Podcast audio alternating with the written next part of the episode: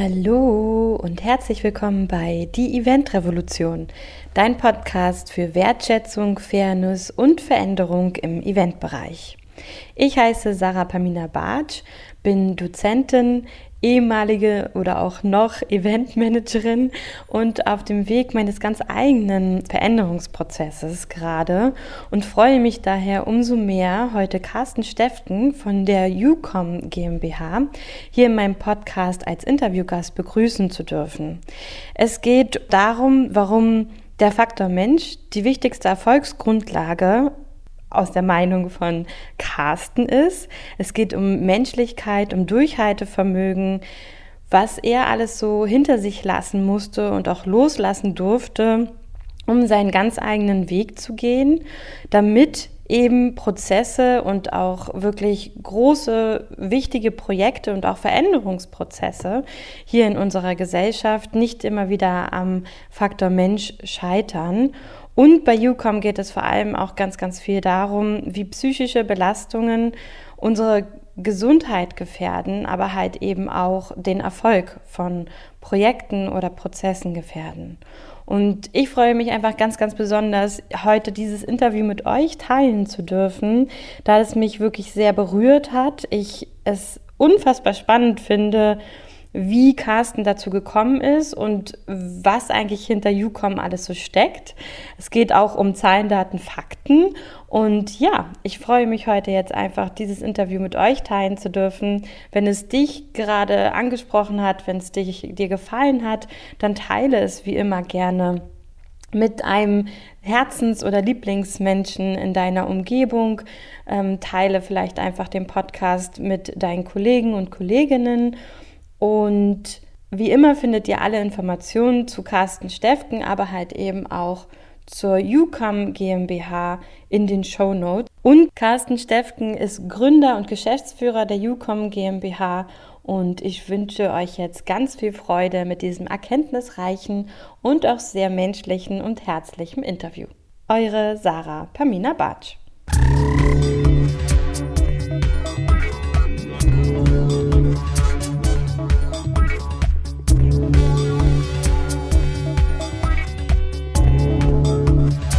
Hallo Carsten Steften, ich freue mich heute ganz besonders, dass du heute in meinem Podcast bist und ich dich hier begrüßen darf.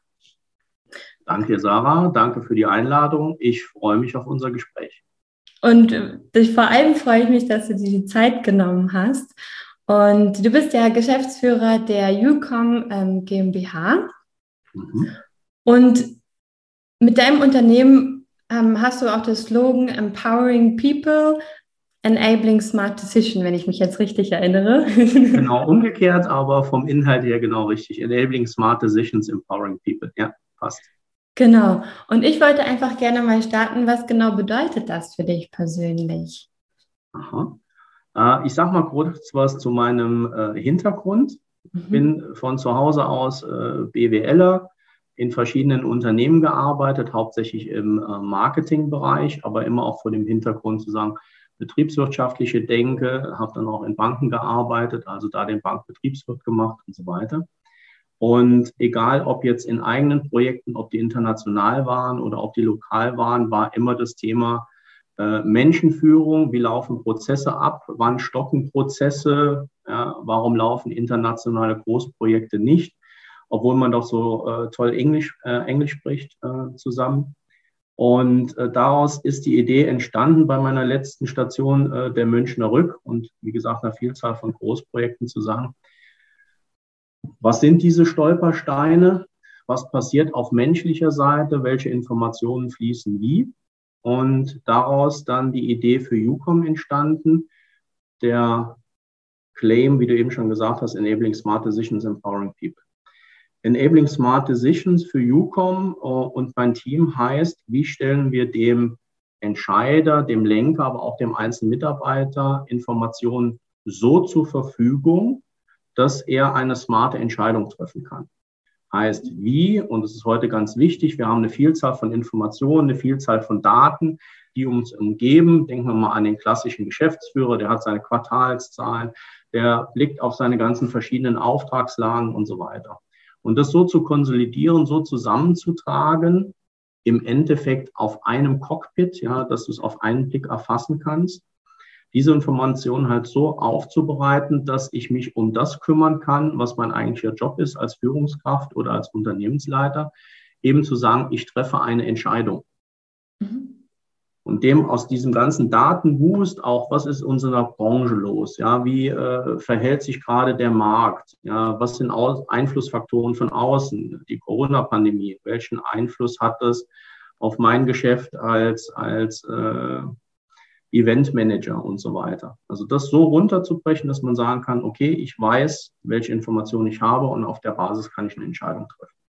Und Empowering People ist im Endeffekt das zu sagen, wenn ich eine klare Entscheidungsbasis habe, kann ich auf dieser Basis eine Entscheidung treffen, so, die dann Auswirkungen auf meine Mitarbeitenden beispielsweise hat. Heißt, wie kann ich den Einzelnen stärken durch klare Entscheidungen, durch klare Ein äh, Anweisungen, durch die Vermeidung von Zielkonflikten und so weiter. Also wie geht es dem Einzelnen besser? Warum ist der länger in meinem Unternehmen, fühlt sich noch länger wohl, kann gegenüber dem Kunden noch einen äh, besseren Job erbringen und dafür eben die Entscheidungsgrundlage zu liefern. Hm. Okay. So, ja. das nochmal? War das zu viel? Nee, ne? nee, gar nicht. War überhaupt nicht zu viel. Okay. Ich fand es äh, eine sehr schöne Erläuterung, ehrlich gesagt.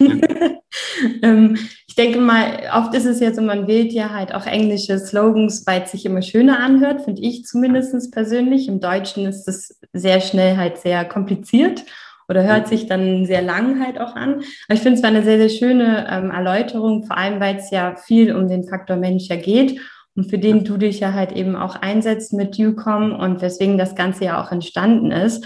Und wollte gerne, weil du schon ein bisschen uns einen Einblick gegeben hast, gerne mal zum Anfang von UCOM gehen. Also wann hast du gegründet? Was war der wirkliche Beweggrund für dich persönlich so dahinter? Mhm.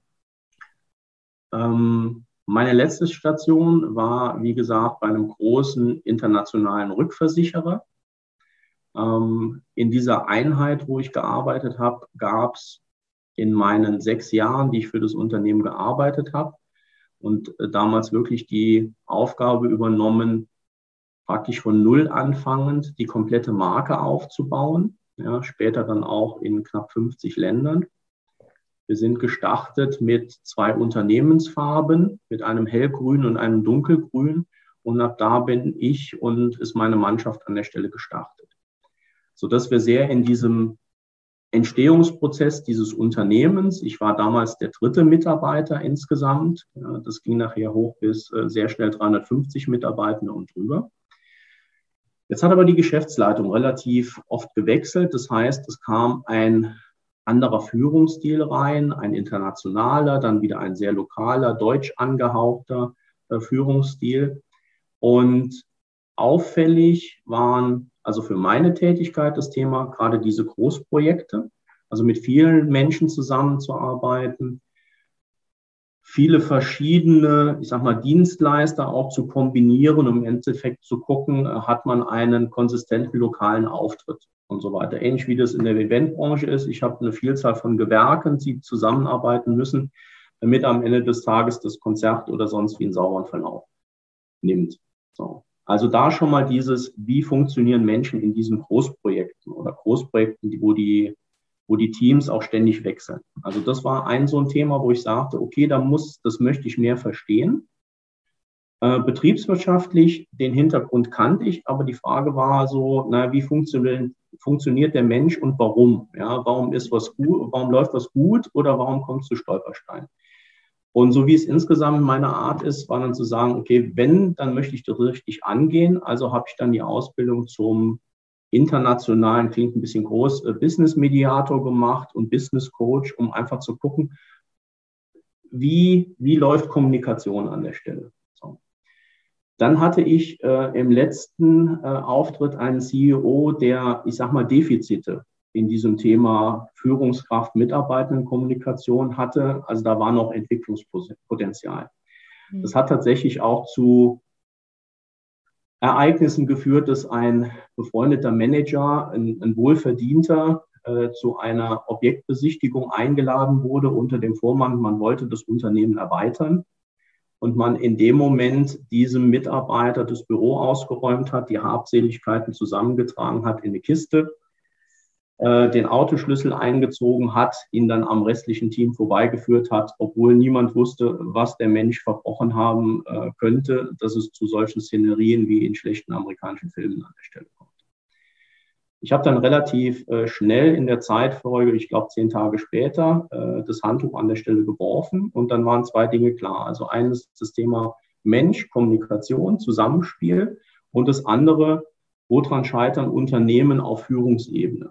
Ja, also wie kommen Informationen aus dem Team an die Führungskraft? Wie gelangt es weiter an die Geschäftsführung, um zu sagen, bin ich in der Lage, mein Unternehmen aus dem Unternehmen heraus zu steuern? Und gerade das ist auch der Ansatz von Newcom, zu sagen, wir kommen halt nicht mit, ich sag mal, Beraterblaupausen von außen und sagen, okay, wir haben jetzt in 200 Unternehmen äh, reingehört.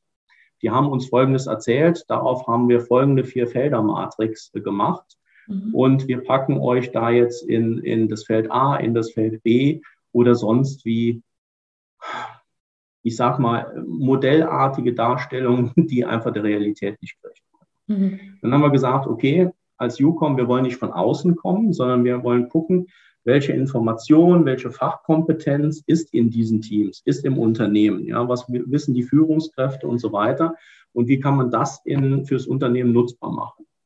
So, und da eben reinzugehen mit unseren Modellen, zu sagen, wie kann man werthaltig unter einem hohen Datenschutz arbeitsorganisationspsychologische Modelle mit reinbringen, ja, um diese ganzen Gefüge, was sind Arbeitsbedingungen, was macht es mit den Menschen, wie folgt die Interaktion, wie funktioniert Führung in dem Kontext, das tatsächlich gemeinsam mit den Mitarbeitenden, gemeinsam mit einer Geschäftsleitung, gemeinsam mit einem Betriebsrat und so weiter, das eben zu erheben. Weil der Grundansatz ist immer zu sagen, wir haben so viel wertvolle Informationen in den Teams, in den Unternehmen und die tatsächlich mitzunehmen, wie das auch früher, ich sag mal, in guten mittelständischen Betrieben äh, der Fall war, die vom Eigentümer noch geführt wurden, wo der Chef morgens durch die, durch die Gänge ist, ja, wusste, wann Herr Müller äh, geheiratet hatte oder wann das Kind gekommen ist. Also eine gewisse Nähe.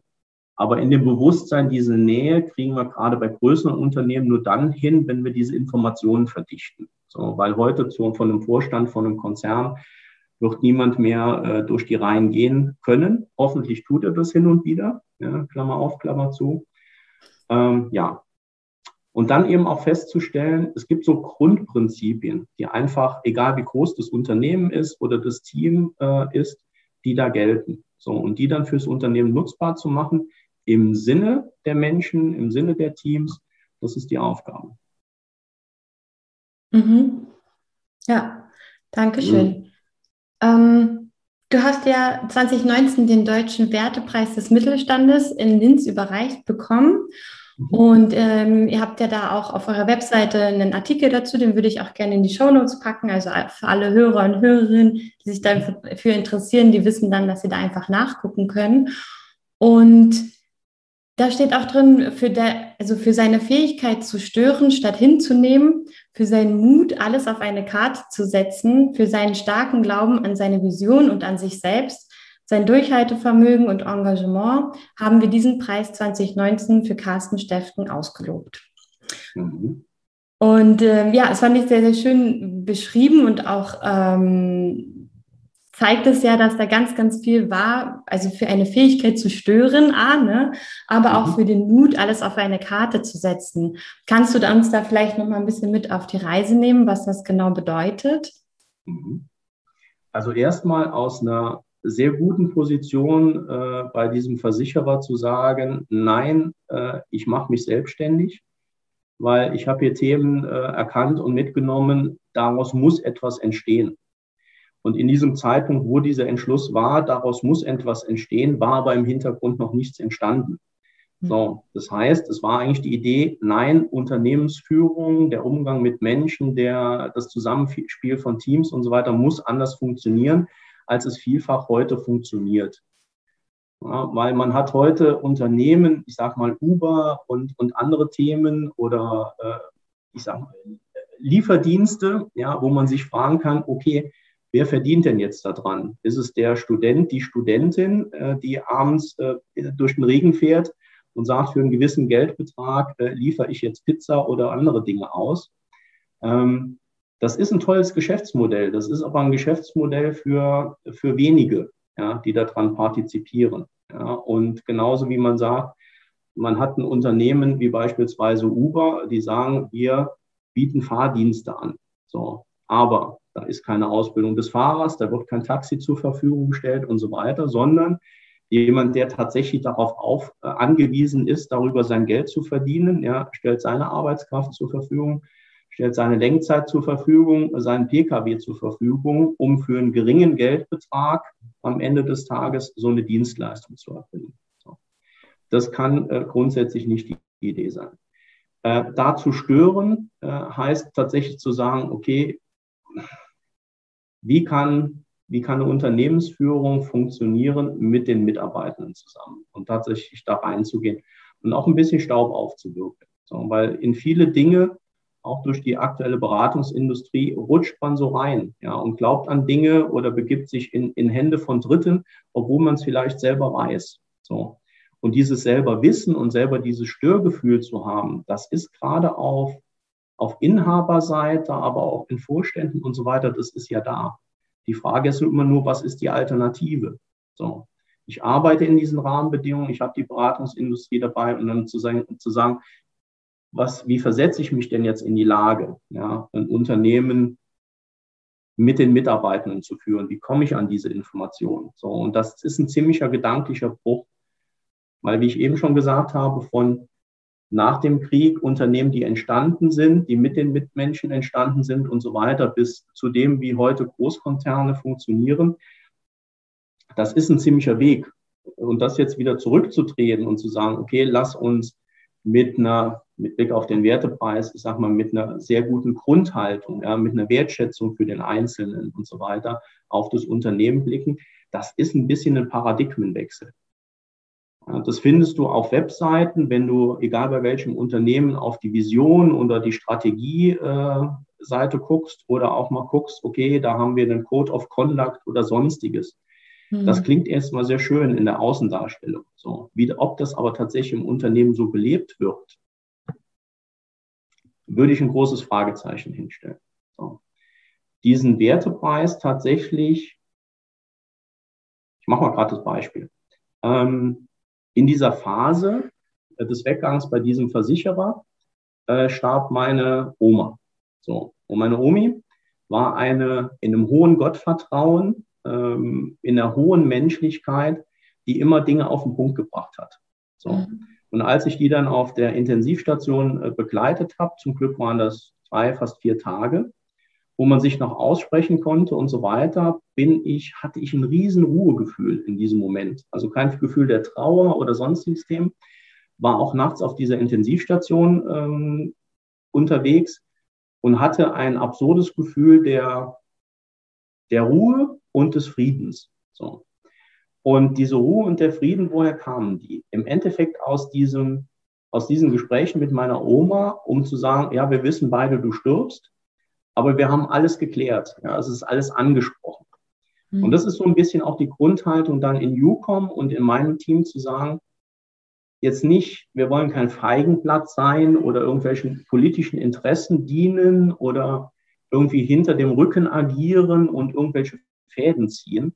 Äh, das ist mir eigentlich zutiefst zuwider. Auch uneigentlich ist mir das zutiefst zuwider.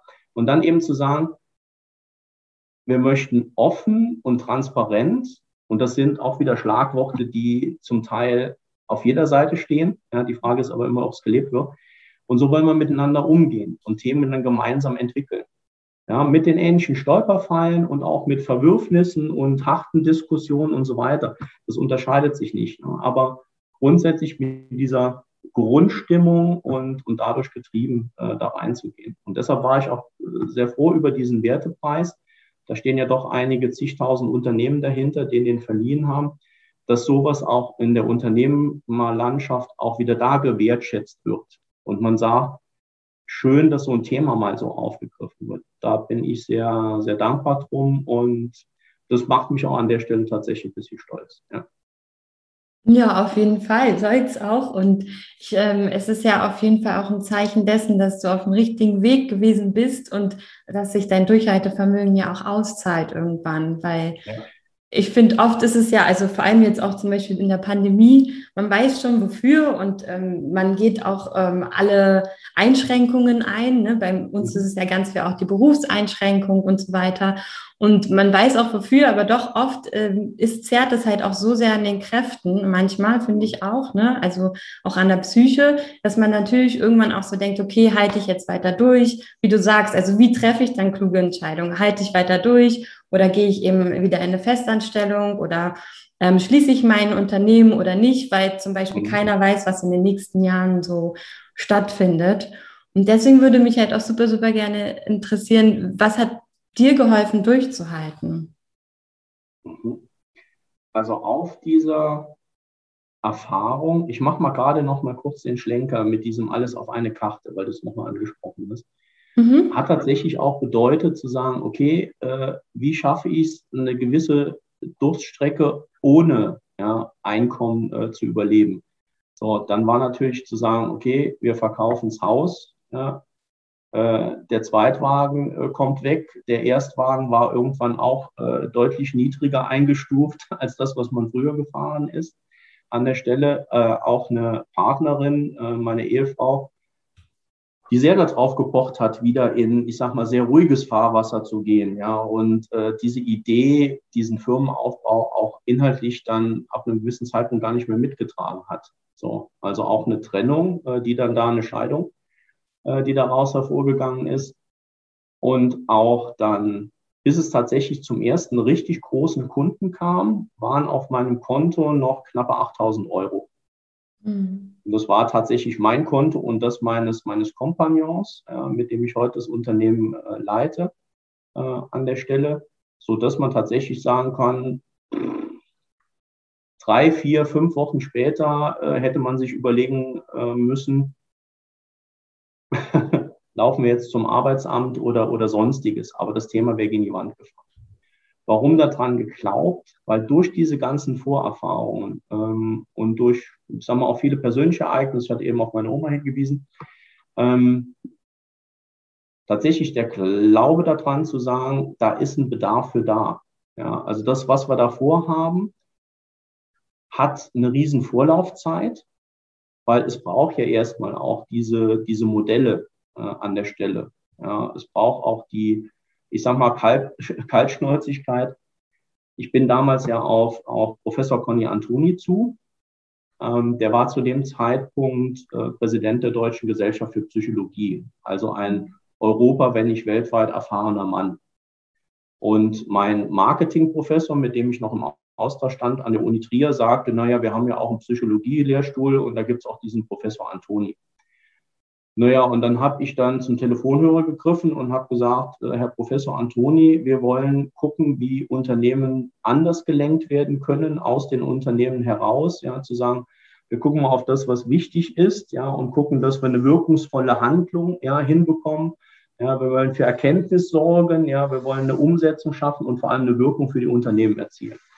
Und dann habe ich so ähnlich wie wir jetzt äh, nett miteinander plaudern, mit ihm da gesessen und nach einer halben Stunde sagt er, Carsten, weißt du was, das finde ich gut von der Idee. Ähm, ich habe diese Modelle schon zum Großteil. Ja, wir haben für das, äh, für das Messen von Arbeitsbedingungen, für das Messen von Führung, für das Messen der Widerstandsfähigkeit von Teams, habe ich schon in den letzten Jahren Instrumente entwickelt. Und die stelle ich da gerne zur Verfügung.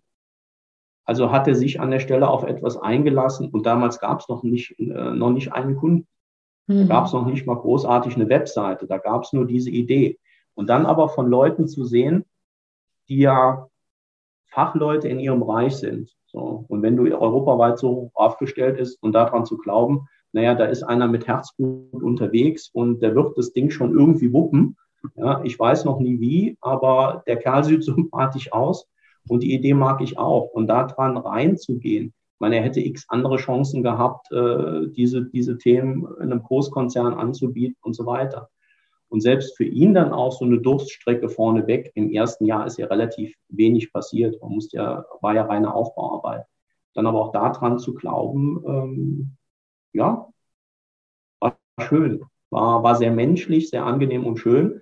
Und heute leitet er bei mir den Wissenschaftsbereich mit einer Anzahl von Mitarbeitenden, die weitere Tools zu sagen, ähm, wie funktioniert der Einzelne, wie funktioniert das Team und so weiter. Also die sind in der ständigen Entwicklung, in einem schönen Zusammenspiel, wo ich sage, Conny, Professor Antoni ist der Conny hier intern, sagt Conny, äh, sollen wir hier in dem Bereich der, der Individualprofile etwas machen? Und dann sagt er, ja, machen wir. Und dann kommt er zwei, drei Monate später und sagt, hier ist das fertige Modell.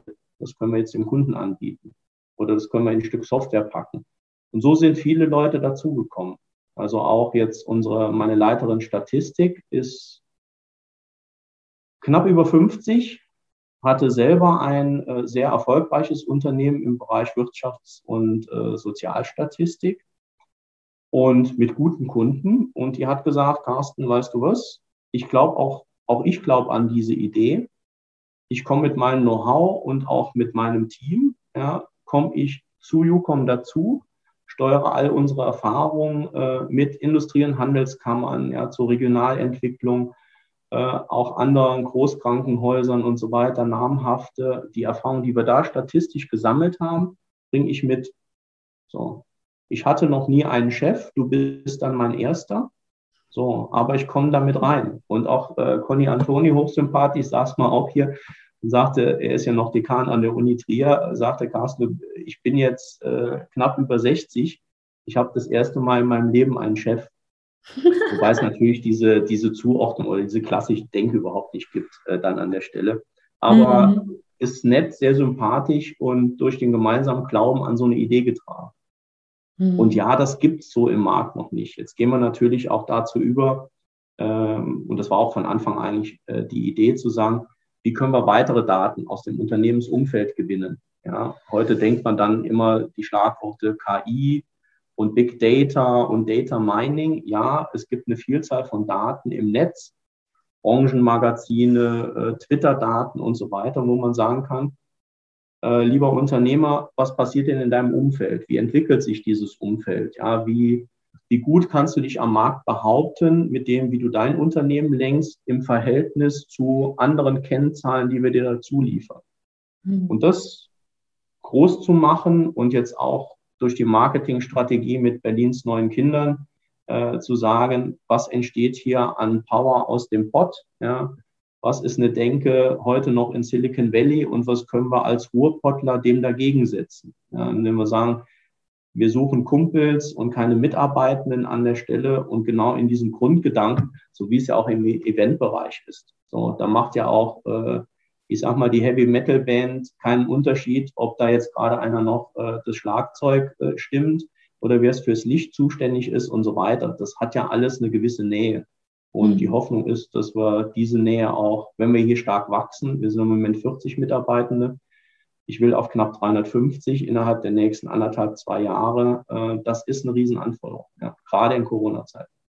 Mhm. Ja, das auf jeden Fall. Also ich wünsche dir auf jeden Fall ganz, ganz, ganz, ganz viel Erfolg. Ähm, ich finde es großartig, vor allem, weil das Zahlen, Daten, Fakten basiert ist. Nicht so ganz meine Stärke. Aber ich glaube, dass das auf jeden Fall sehr ähm, hilfreich auch ist, ähm, wirklich rauszufinden, wo diese psychischen Belastungen ja liegen. Und ja. wie du ja auch schon sagtest, es ist individuell. Ne? Also meine psychische Grenze zum Beispiel oder meine Belastungsgrenze ist ganz woanders als bei jemandem anderen.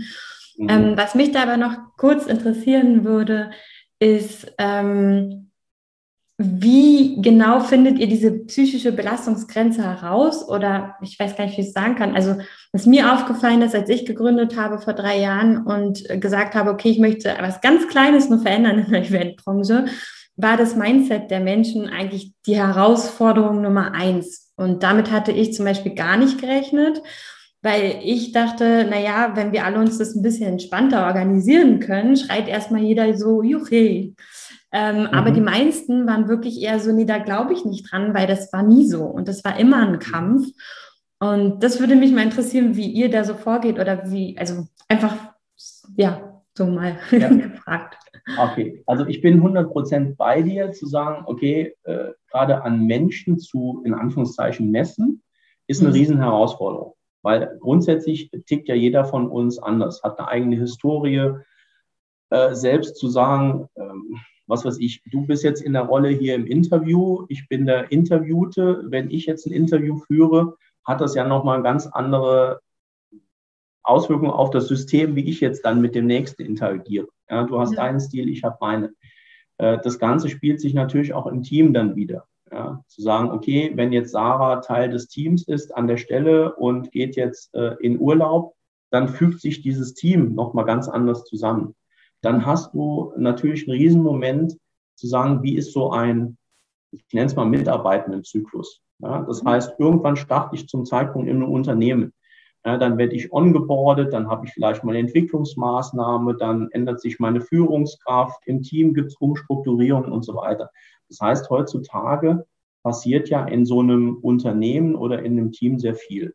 Mhm. Meine Mutter war noch in der komfortablen Lage, die hat mal irgendwann äh, mit 16 ihre Ausbildung bei der Sparkasse in Trier angefangen und dann ist die irgendwann mit Paaren 60 äh, in die Rente.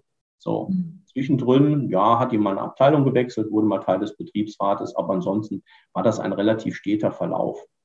Das heißt, solche Arbeitsbedingungen ändern sich ja heute stetig. Leute wechseln viel früher, äh, auch ganz anderes Anspruchsdenken äh, an den Arbeitgeber und so weiter. So. Lange Rede, kurzer Sinn wo wir beispielsweise drauf gucken. Und dieses Thema äh, psychische Belastung, ich möchte es gerade so ein bisschen äh, in, in eine neutralere Ecke bringen. Wir gucken tatsächlich auf Ressourcen, ja, also was passiert gerade Gutes, wovon hätten wir gerne mehr davon, ja, oder was passiert in der Abteilung Gutes und was könnte die andere Abteilung davon lernen, was kann Führungskraft A, was Führungskraft B äh, leiten können.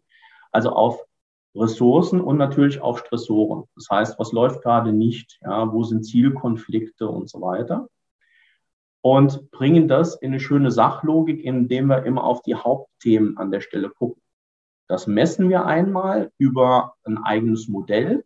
Für den Laien sieht es aus wie ein Fragebogen, aber eigentlich ist es ein wissenschaftliches Modell, weil wir immer wissen, wie einzelne Faktoren, die wir abfragen und messen, mit anderen Faktoren zusammenspielen. Ich mache mal gerade ein Beispiel wenn du eine hohe Arbeitsbelastung hast, ja, und wenn es schnell gehen muss, ja, also äh, Konzert beginnt um, um 20 Uhr, um 19 Uhr ist noch große Hektik. Wenn ich also eine hohe Arbeitsbelastung habe, macht es einen riesen Unterschied, ob ich hohe Freiheitsgrade habe oder ob ich in einem engen Korsett arbeiten muss. So heißt das Thema Arbeitsvolumen und Freiheitsgrade, das ist tatsächlich dann auch der wissenschaftliche Begriff dazu, macht einen riesen Unterschied. Für eine Führungskraft heißt dann, okay, organisiert euch selber, ja, äh, mach du das, stimm dich mit dem ab und lauft, ja, damit wir es hinbekommen. Also hohe Freiheitsgrade führt dazu, dass ich eine deutlich geringere Belastung habe, als wenn ich, äh, wenn einer sagt, okay, in zehn Minuten passiert genau das, ja, du folgst genau diesem Weg, du gehst nicht links und nicht äh, rechts. Heißt, eine Belastungserfahrung hängt aus, immer aus, einem, aus einer Vielzahl von Faktoren und wie die zusammenspielen statt. Und das finde ich so das Faszinierende und das kannst du tatsächlich messen. Und so messen wir beispielsweise in diesem, das ist ja eine gesetzliche Anforderung für jeden Unternehmer, in dieser Gefährdungsbeurteilung psychischer Belastung beispielsweise Arbeitsbedingungen. Und das sind, und da sagt jeder, der zuhört, ja stimmt, kenne ich in meinem Unternehmen, hier sind beispielsweise Arbeitsinhalte. Das heißt, was habe ich zu tun? Wann habe ich es zu tun? Ja, und passt, passt meine Rolle, das, was ich mitbringe dazu. Das Lustige dabei ist, lustig in Anführungszeichen, dass wir beispielsweise für das Thema Arbeitsinhalte nur vier Fragen brauchen, um uns einen sehr guten Gesamtblick zu dem Unternehmen zu bilden, für diese jeweilige Abteilung. Das klingt sehr faszinierend, ist es auch. Ich verstehe es auch als Geschäftsführer nur bedingt. Mhm. Aber Conny Antoni und seine Wissenschaftler äh, wissen, wie es funktioniert und da verlasse ich mich drauf. Dann hast du beispielsweise das Thema Arbeitsprozesse. Ja, also was sind Zielkonflikte? Wo habe ich Schnittstellen? Wo habe ich Schnittstellen mit dem Kunden und so weiter? Dann messen wir Dinge wie äh, soziale Interaktion. Ja, wie gehen die Mitarbeiter miteinander um? Wie gehen sie mit dem Chef um? Wie geht der Chef, die Chefin mit ihnen um? So. Und das so runterzubrechen, dass wir beispielsweise 36 Fragen nur brauchen, um dieses, diese ganzen Rahmenbedingungen zu messen. Ja? Also wie so eine Tür, ja, wo du oben einen Holmen hast, zwei runter und unten die Bodenfläche, haben wir vier Themenfelder, wo wir reingucken. Und dann ist ja die spannende Frage, wenn wir uns so eine Tür vorstellen, komme ich durch diese Tür? Also der Rahmen ist gesetzt, aber komme ich da durch? Und dieses komme ich da durch hat wissenschaftlich zwei Themen. Das ist einmal das Thema Widerstandsfähigkeit von Teams. Da sind so Faktoren drin wie beispielsweise das Thema Sinn erleben. So. Du führst diese Interviews, weil es dir ein Bedürfnis ist, weil, weil du darin aufgehst, weil es wichtige Themen sind und so weiter. Ja. Das ist noch nicht äh, für jeden Mitarbeiter ein großes. Wir gucken jetzt mal beispielsweise so auf die Pflegeindustrie oder im Krankenhaus. Pfleger, Schwestern und so weiter haben ein extrem hohes Sinnerleben am Arbeitsplatz. Ja, die helfen Menschen, die, äh, die retten Leben und so weiter. Also einen Pflegeberuf oder solche sozialen Berufe machst du ja nicht, weil du besonders reich darüber werden willst, so, sondern sagst, okay, das macht für mich Sinn, mit den Menschen zusammenzuarbeiten. Dann hast du das Thema wie eine Handhabbarkeit. Ja, wenn ich ein hohes Sinnerleben habe, kann ich denn gut mit diesen Situationen äh, umgehen? Habe ich Rahmenbedingungen, die dazu passen? Habe ich einen guten OP-Plan? Habe ich einen gut äh, vorgeplanten äh, Event? Ja, ist ja schön, wenn ich sage, okay, ich möchte ein toller Event-Ausrichter sein. Wenn aber die Planung im Hintergrund nicht stimmt, scheren wir trotzdem die Mitarbeitenden aus. Ja. Und auch das Thema Nachvollziehbarkeit ist da ein großes. Ja, weiß ich, worum es da geht. Ich muss es ja nicht en Detail wissen, aber wir müssen gemeinsam die Zielrichtung kennen.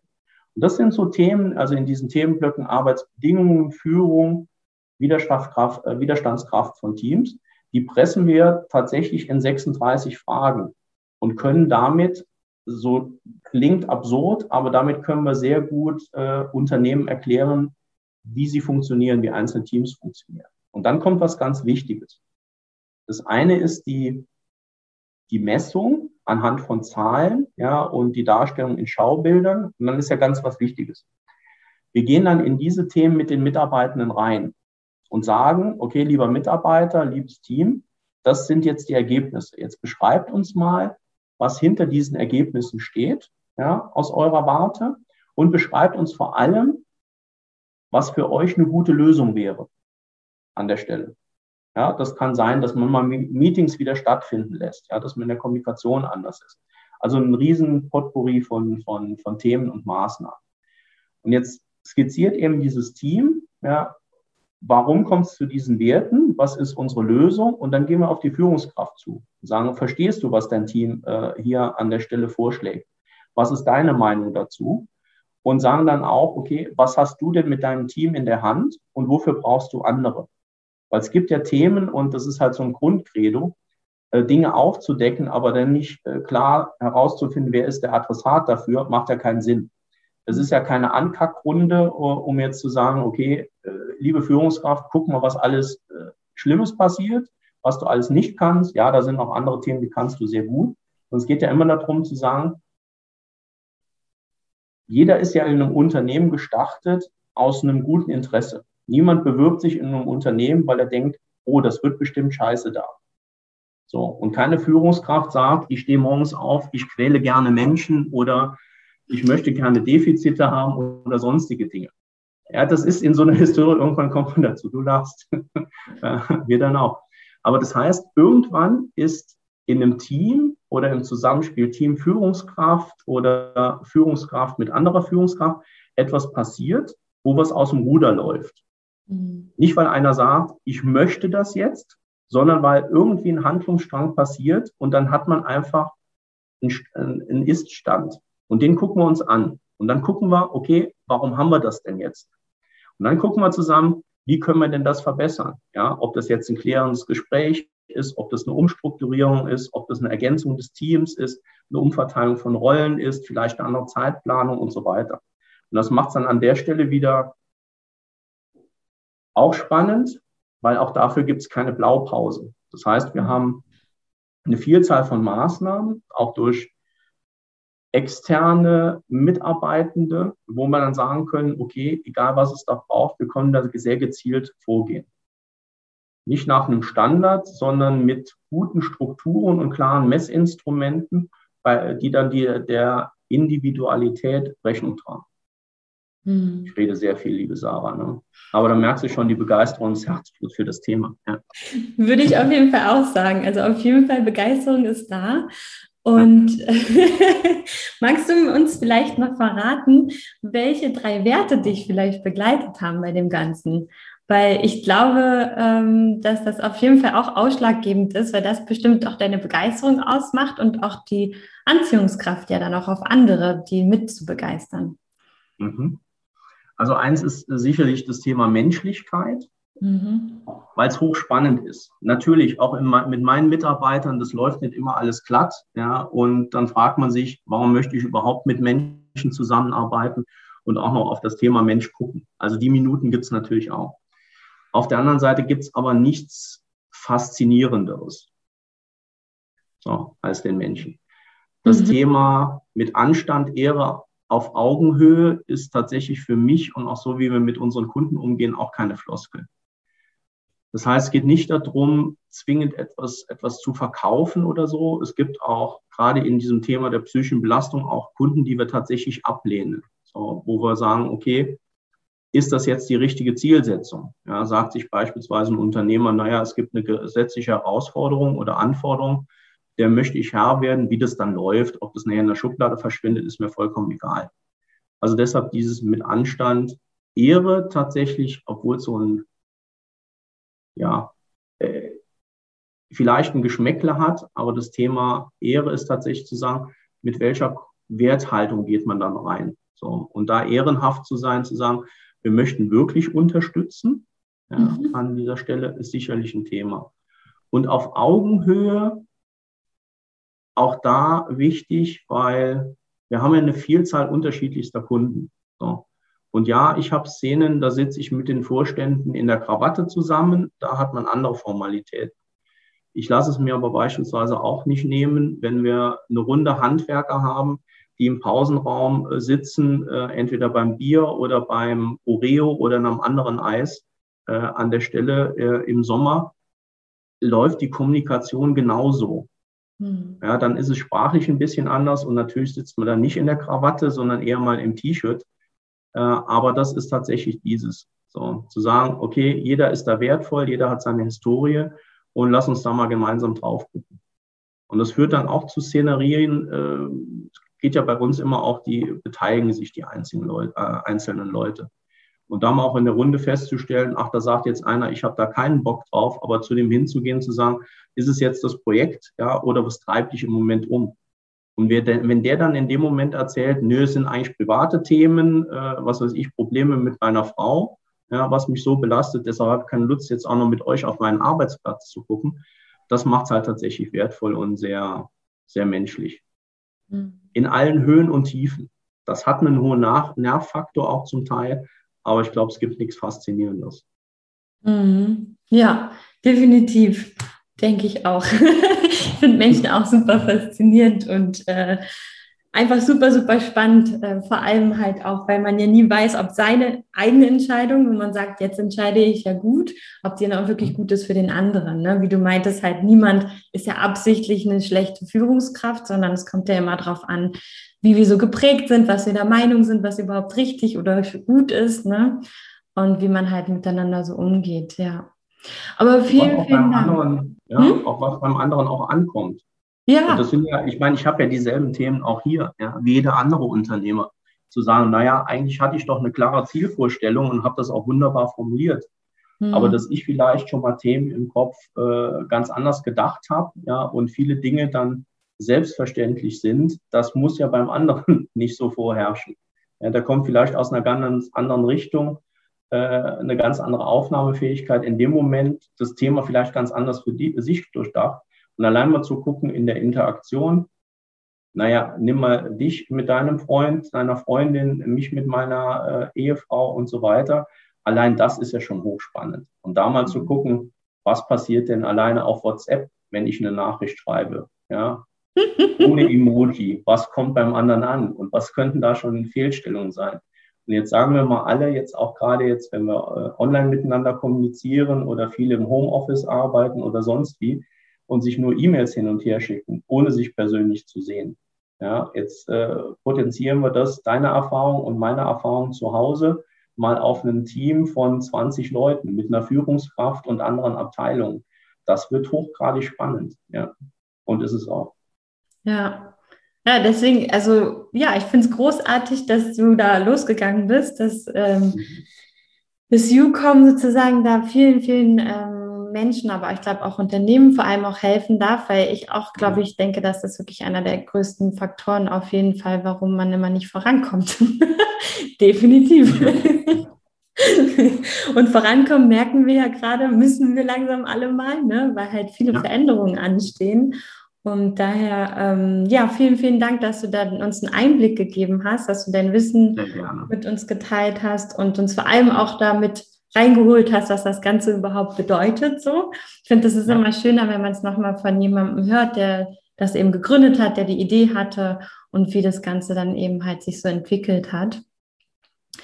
Und würde dann jetzt schon zu meinen letzten zwei Fragen kommen. Und mhm. zwar stelle ich die ja all meinen Podcast-Gästen. Und die erste Frage ist, was möchtest du in der besonderen Zeit gerade jetzt den Podcast-Hörer und Hörerinnen mitgeben? Lasst euch die Menschlichkeit nicht nehmen, lasst euch die menschliche Interaktion, das, das Drücken, das Füreinander-Dasein, das Aufeinander eingehen nicht nehmen. Ja, tragt wegen meiner eine Maske oder sonst irgendwas, begebt euch ins Homeoffice, aber nehmt euch die Freiheit, äh, da Mensch äh, sein zu dürfen und noch bleiben zu dürfen. Ja. Danke. Und hast du ein Lieblingszitat oder Lebensmotto? Hm, hätte ich mir das jetzt im Vorfeld überlegen müssen? nee, ich frage immer ganz spontan. Manche haben auch einen Songtext, den sie immer oder ähm, einer zum Beispiel hat immer Don't worry, be happy. So, das ist einfach ihr, ihr Ding so. also was mich in dieser Aufbauphase äh, geprägt hat, doch, da gibt es tatsächlich einen Spruch, den hatte ich auch eine ganze Zeit lang hinter mir auf der Pinnwand hängen. Äh, Wenn es einfach wäre, könnte es jeder machen. Mm, ja. So, weil die Herausforderung mag ich, das muss, da muss ich mich auch immer öfter mal wieder dran erinnern, zu sagen, warum mache ich das eigentlich? Weil es einfach Spaß macht, Dinge zu tun, die, die vielleicht noch nicht getan wurden, ja, mit allen Schwierigkeiten. Aber ich finde es so deutlich befriedigenderer an der Stelle, so ein bisschen weiter zu denken, Neues zu probieren, auch mal auf die Schnauze zu fallen und so weiter. Und sich daraus zu sagen, ja, das ist eine spezielle Idee und das ist eine Herausforderung, aber darin liegt ja auch gerade der Spaß. Mhm. Ja, ja, das stimmt. Es ist doch noch was eingefallen. ja, dann vielen, vielen, vielen Dank für deine Zeit, für dein Wissen ähm, dafür, dass du für den Faktor Mensch losgehst. Das finde ich persönlich ganz großartig, weil am Ende sind wir doch diejenigen, die halt doch immer wieder aufeinandertreffen. Mhm. Und äh, wünsche dir auf jeden Fall ganz, ganz viel Erfolg weiterhin und tolle, ähm, interessante Modelle. Ich danke dir sehr hochsympathisch. Es war mir ein Fest mit dir, liebe Sarah. Danke. Dankeschön.